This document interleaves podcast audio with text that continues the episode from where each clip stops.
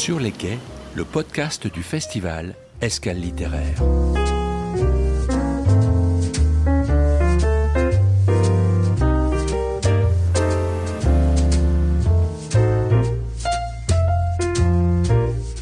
À l'initiative de la communauté de communes Vendée Grand Littoral, le festival Escale littéraire réunissait au mois de septembre, le 18, à Jars-sur-Mer, de très nombreux auteurs et éditeurs.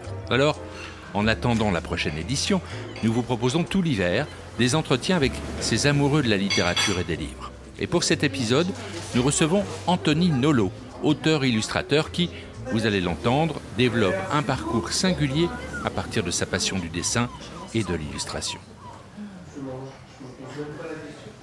D'abord beaucoup de, beaucoup de lectures de bande dessinée, beaucoup d'intérêt, de, passion pour euh, tout, tout, ce qui est euh, bande dessinée pour les ados, pour les jeunes, euh, plutôt la BD belge, plutôt ce genre d'univers-là. Et également très rapidement le petit Nicolas avec Sampé, ouais, c'était une, de mes lectures très rapidement, ça s'est imposé. ça s'est imposé à moi et j'ai adoré. Donc je pense que c'est par cet imaginaire-là et puis la curiosité du monde environ, environnant que bah, qu'on voilà, qu'on décide de créer des histoires et puis euh, qu'on se nourrit de plein de choses. De la passion du dessin tout de suite? La passion du dessin, euh, euh, oui, toujours dessiné depuis, depuis tout petit, mais je faisais des reproductions de personnages de bande dessinée, justement, Cubitus, Astérix, Titeuf, voilà, je suis passé par, par cette phase-là. Et puis c'est seulement après avoir pris des cours un peu plus sérieusement, des cours du soir, en l'occurrence en photoréalisme, rien à voir. Où euh, on passait 20 heures à faire juste une, perle d'une huître, euh, pour apprendre la patience, la passion, savoir si, ça me plaisait vraiment.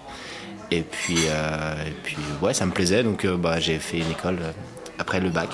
J'ai fait une école, l'école Pivot à Nantes. Mhm. et c'est là vraiment que tu te dis bon bah on va essayer d'en faire quelque chose quoi. Il y a un moment, il y a un déclic en disant ah, ça peut devenir mon métier, c'est génial. Ah bah c'est le, déclic, c'est quand euh, en première S le cerveau suit plus pour les mathématiques et qu'on se dit qu'on pourra pas être vétérinaire et que de toute façon on n'aurait pas aimé être vétérinaire.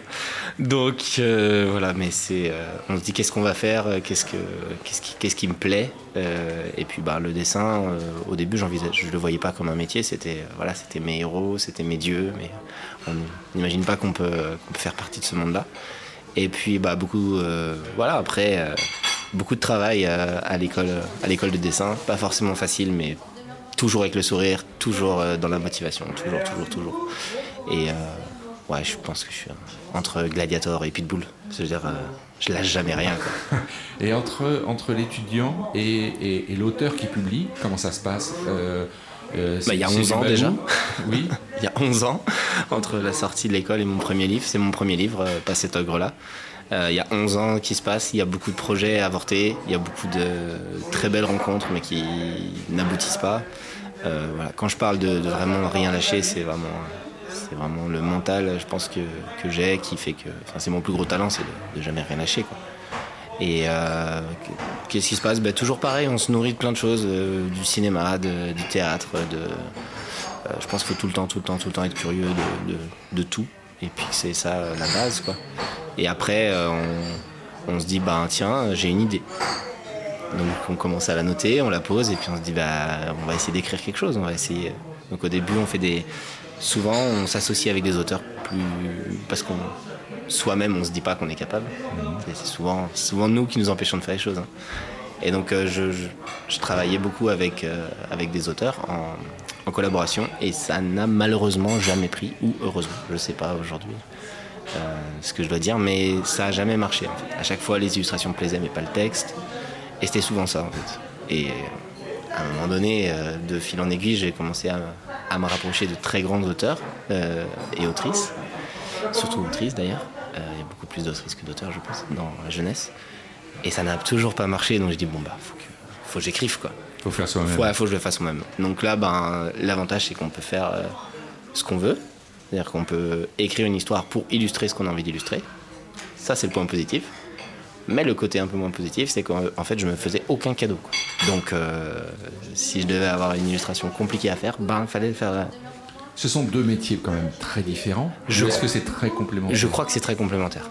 Euh, que quand on est illustrateur et qu'on reçoit un texte, on fait le même travail finalement que quand on, quand on a notre texte et qu'on l'illustre.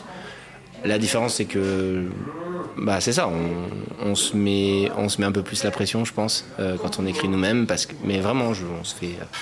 moi, je pense que j'aurais pu me faire des choses un peu plus simples à illustrer, mais, non, parce que l'histoire prime sur le sur le sur l'illustration. C'est, c'est l'histoire qui doit toujours diriger l'illustration. Enfin, ça, c'est ce que je pense.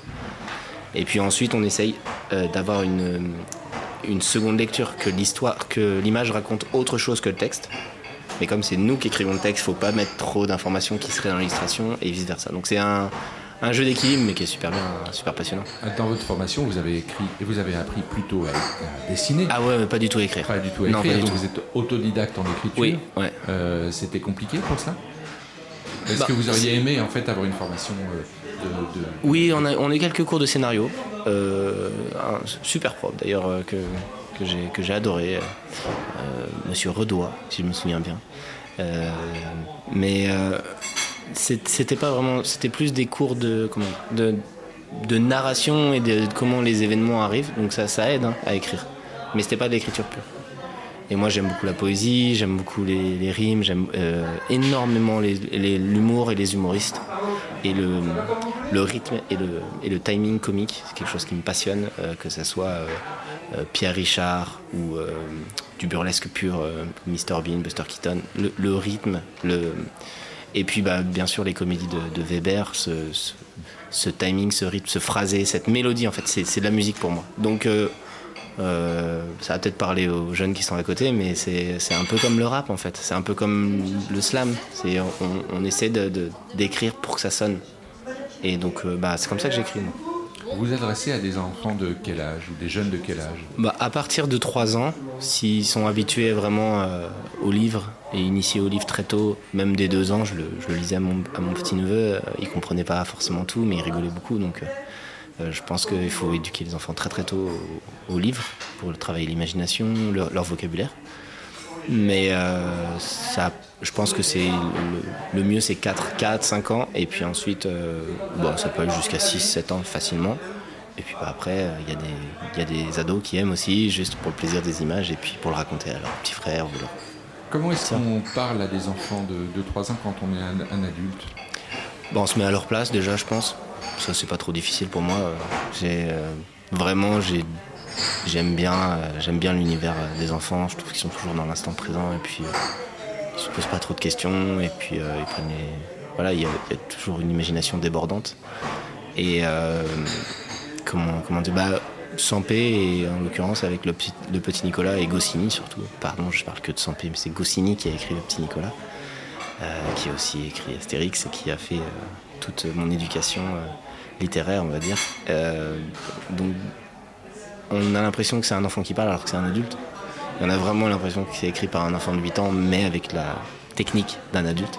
Et c'est ça que je recherchais. Donc, euh, comment on écrit pour des enfants? Je pense tout simplement euh, en étant sincère. Hein. et puis, en, fait, il faut que les, il faut qu'il y ait quand même des messages et des choses qu'on dit, mais plutôt en sous-texte, que ça reste léger. Et moi, je pense que c'est par l'humour que ça, que ça passe. Donc, j'ai essayé de faire un livre vraiment drôle. Euh, créatif, j'espère, et puis euh, plein, plein de plein d'imagination, plein de. Vous testez avec les enfants Ouais, ouais, régulièrement. je fais des ateliers en médiathèque, en, école, et euh, bah, quand je l'ai écrit, je l'ai écrit pour ça. Donc c'est vraiment, c'est vraiment le moment que je préfère, c'est quand je leur lis, parce que je l'interprète comme un théâtre. Il y a plusieurs voix, il y a plusieurs. Euh, donc voilà, moi je l'ai écrit pour ça. le livre, c'était vraiment pour, pour pouvoir jouer avec et l'interpréter vraiment avec différentes voix, c'est beaucoup très ludique. Donc euh, ouais, c'est une chance, on me permet de faire ça. Des albums pour les, enfants de cet âge-là, finalement c'est fait pour euh, les parents qui lisent aux enfants? Oui, bien sûr. Ouais, ouais, c'est... Il, faut que, que, ça plaise aux parents. C'est pas, c'est rarement les enfants à cet âge-là qui choisissent le livre, ou alors sur la couverture, ce qui est déjà arrivé. Hein. J'ai déjà vu des enfants choisir mon livre euh, sous mes yeux parce que la couverture les attire. Mais oui, c'est, il faut que les parents faut que les parents euh, s'investissent et puis, euh, et puis prennent plaisir à, partager. Hein. C'est un moment de partage euh, à cet âge-là. La lecture, c'est un moment magnifique de partage. Vous êtes conscient que vous allez être ancré dans des mémoires d'enfants qui, dans, dans 10, 15, 20 ans, 30 ans, bah, c'est, c'est, le rêve de, tout, je pense, de tout artiste, c'est de, de se dire que bah, déjà moi je, quand je fais une dédicace pour un enfant que je vois je vois que je sais que ça va être sa première dédicace son premier livre ou le premier livre de sa vie qui, si c'est un nourrisson tout ça c'est des choses qui touchent qui, font plaisir qui ramènent à notre propre enfance au souvenir des livres qu'on lisait avec avec plaisir quoi mais c'est les étoiles dans les yeux qui font, qui, on voit les enfants, les yeux brillent et il y a ce truc, euh, voilà, c'est un peu magique. Donc euh, ça, ça fait vraiment plaisir. Un grand merci à Anthony Nolo. Précipitez-vous sur ces ouvrages maintenant si vous les croisez. Et puis, allez piocher aussi sur tous les entretiens de ce podcast sur les quais qui vous proposent une belle occasion de rentrer dans les univers de celles et ceux qui nous font rêver. À très vite.